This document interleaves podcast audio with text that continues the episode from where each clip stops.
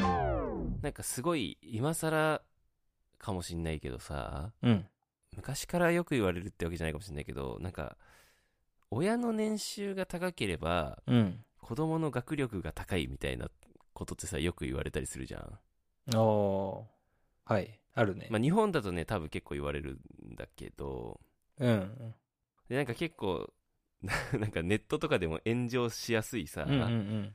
あの案件としてさ、うん。うん。なんかそのジェンダー問題だったりとか、はい。まあ政治だったりとかに並んで学力問題みたいなのあっーて結構ツイッター界隈とかで炎上しやすかったりするんだけど そうだね。そうそうなんかこの親の年収が高いとか、まあ、家庭が貧困だっていうことによって、うん。まあ、その子供のこう学力だったりとかが左右されてしまうみたいな、うんうんうん親ガチャって言ったりさ最近よくするんだけど、親ガチャ言う、聞くね。うん、言うでしょうん。これ、まあ、確かにそうだなって思う部分たくさんあるじゃんうん。まあ、豊かな家庭であればさ教育に対してすごい投資ができるし、うん例えば塾通わせたりとか習い事させたりとかうん。で大体年収が高いわ親って高学歴だったりすることが多いから、うん。まあ、一般的にねそうじゃない人も絶たくさんいるけど、うんうん一般的に年収が高い親は学歴も高かったりするから、まあ、その知的水準がこう子供に遺伝してるっていう風な考え方もできるしうん。そう。だからなんか一般的にそういう風に言われるんだろうなと思うんだけど、でも、裕福な家庭じゃなくても、学力が高い子供って絶対いるわけじゃん。うん。い全然いると思うよ。い、ある一定以上は存在するじゃない。うん。だからなんかその、親の経済水準って子供にとっては変えようがないけど、でも、それを乗り越えてる子供ってさ、少なからずいるわけで、はい。そういう子供の家庭って何が違うんだろうっていうのを研究してる人がいて、へえ、面白い。そう、その分析結果がちょっと面白いなと思ったから、うん。なんか紹介しようかなと思ったんだけど、うんうん。まあ、冒頭で話した、あのーまあ、豊かな家庭が子供は学力が高いっていうのはもうこれ結構否定できない事実でうん。もうす数字としてデータで出ちゃってて、えーまあ、これ内閣府が発表した、まあ、平成30年の子供の貧困の状況及び子供の貧困対策の実施状況っていう、まあ、調査があるんだけどその中で、まあ、大学等進学率、まあ、大学等って書いてあるから、まあ、大学とか専門学校とかだと思うんだけどうん。その大学等への進学率を調査した結果で、まあ、全部の世帯の72.9%が、まあ、大学に進学ししてるのね今の日本ってうん。でも一人親家庭になると58.5%になるとうん。でそれが生活保護世帯になってくると36%に落ち込んでくるとうんうんそうまあだから、まあ、これ学力が高い低いっていうよりかはまあ学歴が高いとうん。うん。いうのはまあ、そうだね。大学に行けるかってでことね数字としてそうそうそう出てきてるとうんうん。でもう一つこれがすごいすごい調査があるんだけど、うこんれ平成25年に全国の学力学習状況調査っていうまあお茶の水女子大学っていう、まあ、大学があるんだけど国立大学があるんだけど、そこが調査しためっちゃなんかきめ細やかなデータがあってはい。これすごい すごいデータなんか12万人ぐらいの家庭を調査してるからすごいおー大大規模なねあのサンプルすごいね。うん調査報告なんだけど、すごいんだよねでこれ何かっていうとまあ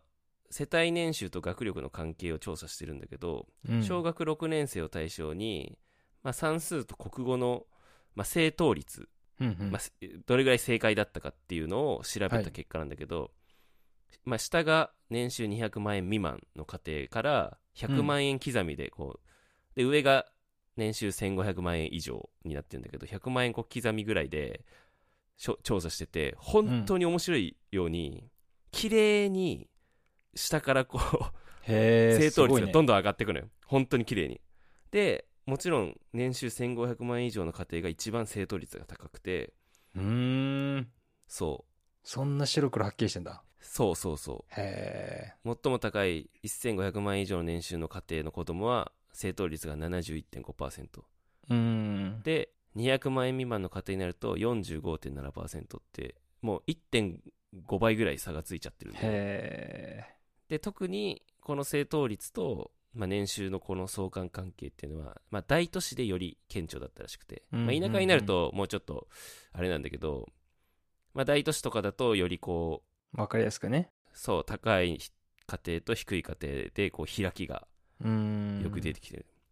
だから実際に、まあ、これで証明されてしまってはいるんだけどうん。そうまあてただそうじゃない家庭もたくさんあってはい。ねもちろんえっ、と家庭が裕福じゃないけども学力が高い子供っていうのは必ずいるからうん。そういう家庭をさらに調査した結果があってえっ、と年収300万円未満未満の世帯のうちうん。が学力が高かった25%の層と、うん。学力が低かった25%の層まあだから上と下、うんうん。まあ、ただ全員年収300万円未満っていうまあいわゆる貧困家庭の子供を調査した結果があって、うんこれ面白いのが、まあ、結論から言うとなんだけど親がどういうふうに子供に働きかけてるかっていうのを調査したのねうん。で毎日子供に朝食を食べさせているっていう結果が学力が高かったグループがすごい高くてへえ、朝食。学力が低いとそれをそうそう毎日こ子供にきちんと朝食を食べさせてないっていう家庭が多くて、うん、まあ、差が17.3%あったとうんうん。で小さい頃に子供に絵本の読み聞かせをしたっていうのもここも差が生まれててやっぱ学力が高い家庭の方がそれが顕著に、まあ、あ数字が高かったとはい。そうあるいは子供に本や新聞を読むように進めているっていうのがうーんこれも、やっぱ学力が高いグループが数字が高かったりと。うんうん。だから端的に言うとこう学力が高いこの親がよりこう積極的にそういうことをし子供にしてあげてるよっていうのがね、なるほど。分かってで一方でなんか例えばなんだけど子供を決まった時間に寝かせるようにしてるとかうん。子供が悪いことをしたらきちんと叱っているっていう項目はあんまり学力上位と下位の間で差がなかったらしいですへえ。その辺はあまりありそうだね関係なくて、うん。そうありそうだけど 実はあんまりなくてうん。まあ朝食を食べさせてるっていうのと、まあ、読み聞かせをしたりとか、この辺がすごい、まあ、子供の学力に影響するんだっていうことが分かったんだよね、えー、面白い。そうそうそうで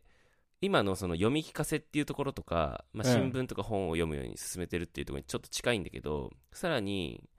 そっからねあのーまあこれ多分よく言われると思うんだけど、やっぱり、り子供の教育にすごいいいんだなっていう影響影響があったのがやっぱ図書館の、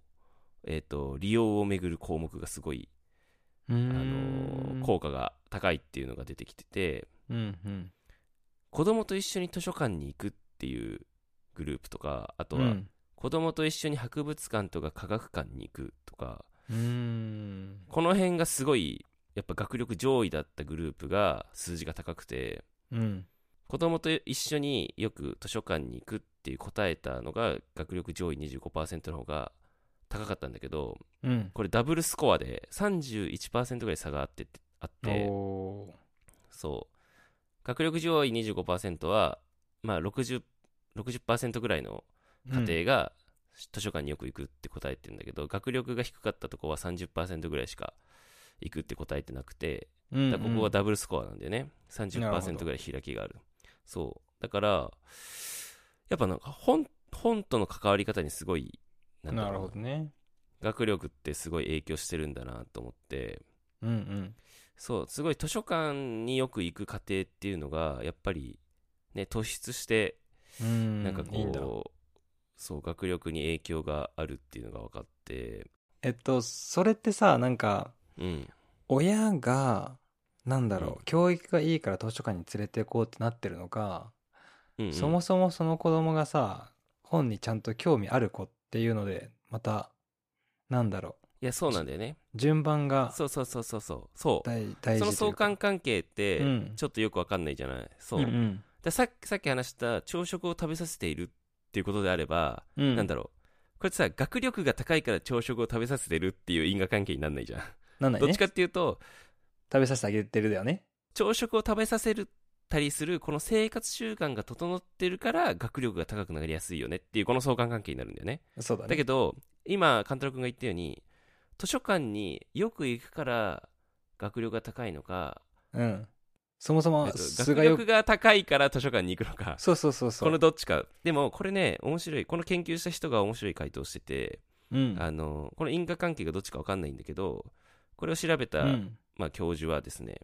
子供が本好きだから親が例えば本を買ってあげたりとか図書館に連れて行ったりとかしてうん。すそうすると子供の学力が上がってご学力が上がるとさらに本を買う機会が増えたりと要は循環的な関係があるよねっていうふうに言ってんだよね、うんうんうん。そうだね。そうだからそもそも子育てって家庭ってみんなやっぱ複雑で循環的なものがあるんじゃないかって言っててうん。要は親が図書館に行けば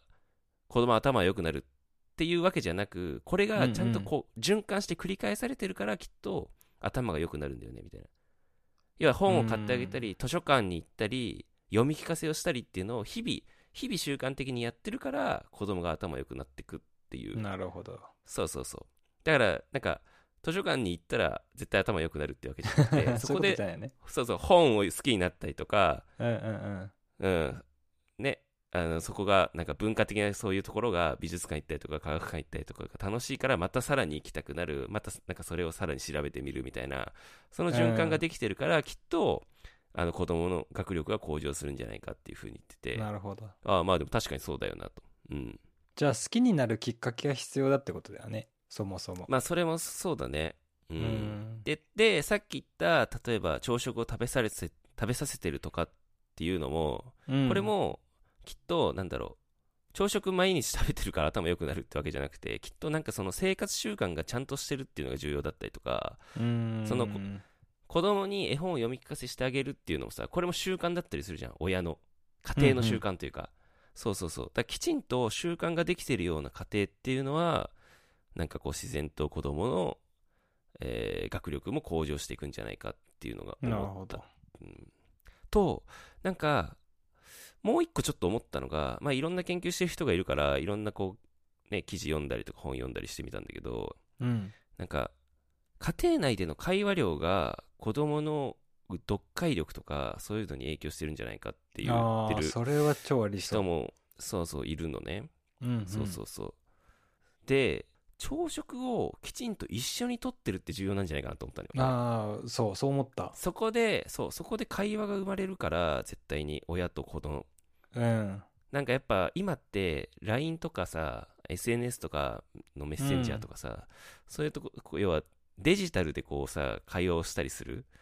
ことが多かっったりするから、なんか細切れの単語の会話になってたりするんだよねたなんかうんうんそうだけどさこうやっぱ人間って結局アナログな生き物だから、うんうんこのフェイス2フェイスで会話すると単語だけじゃ無理じゃないだからちゃんと文章になってないと会話ってできないからうん。そうでなんか子供のテスなんで学力テストとかって例えばさ 1+1 は2みたいな数式だけの問題もあるけど文章問題とかってあるじゃんああ、そうだね。そうそうだから例えば花子さんはリンゴを3個買いましたみたいな、うんうんうん。 500円で買なんか1個100円のリンゴを3個買いましたみたいな残りはいくらでしょうみたいな、うんいみたいななんか文章問題になると解けなくなる子供って結構いるらしいんだああ、なるほどね。そうそうでもこれってやっぱ国語力じゃないそうだねこ。とそうそうでそれってやっぱ家族の中の会話量とかがすごい大事なんじゃないかと,、と言ってる研究者もいるしで例えば貧困層の家庭って親が長時間労働だったりすることがあったりするかああ、ならるほど。家庭でいないんだそう会話がそうそうそう会話が生まれてないんじゃないかとか、そうそういうのもあるなと思って確だからなんかなんか一つの要因だけじゃ話せはしないんだけど、うんそなんかさ、ううんあれなかったの因果関係としてさ、うんえっと、例えば、おじいちゃんおばあちゃんと住んでたみたいああ、まあ、わかんないそれ、けどそれは今回の調べたのではなかったけど、な。うん。あり、なんかありそうじゃないあるかもね。うん。やっぱなんか、なんだろう。各、今、それさ、核家族って言うんだけど、あの、 うん。要はおじいちゃんおばあちゃん、要はなんだろう、サザエさんみたいな家庭じゃなくて、うんうんうサん。ザエさんとかちびまる子ちゃんみたいな家庭じゃなくて、なんか、うん。もう、えっ、と、お父さんお母さんと子供だけで住んでる各家族がやっぱ増えてきてて、昔は、昭和とかの時代は、おじそこにおじいちゃんとおばあちゃんも一緒に住んでる家庭が多かったっていうのんそう、だから、なんか親のふ子ど、子育ての負担が親だけに集中しちゃって、今まではおじいちゃんおばあちゃんも一緒になって、こう地域で支えてたけど、それこそうんうんち、まる子ちゃんの家庭みたいに、 なんか、あの、お母さんが、まる子を怒った時とかに、おじいちゃんのところに行っておじいちゃんに慰めてもらうみたいな。うんそれがこうさ、子供にとってこう安全基地になってるっていうかさ、おじいちゃんの存在が。うん、うん、でそういう家庭が少なくなってるっていうのは事実としてあるからもしかしたらそこでね、そこでの会話とかコミュニケーションみたいなのってもしかしたら学力にすごいつながってる部分もあるんじゃないかなと思うねうんうんそなうるほどまあだからまあもちろんねあの一つのファクターだけでなんかこう学力の良し悪しって判断できないし、できないんだけどまあでもうん一つの要素としてなんかこう朝ごはんちゃんと食べさせるとか、子供に読み聞かせをするみたいな習慣ももちろん大事だしやっぱりでも図書館によく行くっていうのは確実に数字として出てるからでかいんだねでかいとでもこれもしかしたら今のコミュニケーションの話もそうだけど一緒に図書館に行って会話をするとかなんかそうだよね博物館とか科学館に一緒に行ってるってやっぱ親と子供の関係が良好だなとは思うからだからやっぱそこ、そこはすごい重要なんじゃないかなって思ったね。今回調べてて。うん確かにうん。いやだからその生活習慣って言ったらさら、うん。俺どうしても寝る時間が同じとかも大事だと思っちゃううんうんうんのうんうん。だけそうどだね朝食でしっかりこう差が出たってことはねマシューの言う通りやっぱそこに親もいてうん。うん。話す時間があそうっだてねとかうんうんうん。だからその高年収の人もさ、うん。えっとじゃあそっちの方がもしかしたらねあの学歴とか高いかもしれないけど、うん。話している会話うんうん。のレベルとか、なんだろうそれを聞いてる子供たちうん。なんかいい学校に行かせれただけじゃなくてうんうんうん。その要するにその年収を築けるようになったうん。こう仕事についていて会話のレベルが高くて、うん。それを子供を聞いててっていうのもやっぱある気がするあ、なそうだね。うん。確かに直、接話してなくてもうんんんそういう場。所にいて確かに確かに。そうだね。世界世界の捉え方というか、うん。そういうのもなんかこう無意識にうんうんうん。伝わってたり、確かに。ま確かそっから学んでる気がするうんにいやー、確かに。なるほどねいや面白かった全部納得うん。いやでも俺全然図書館行かなかったなあ、そう。 いやあそっか本本今は好きだけど、うんうんうん全然図書館行ってなかったなと思って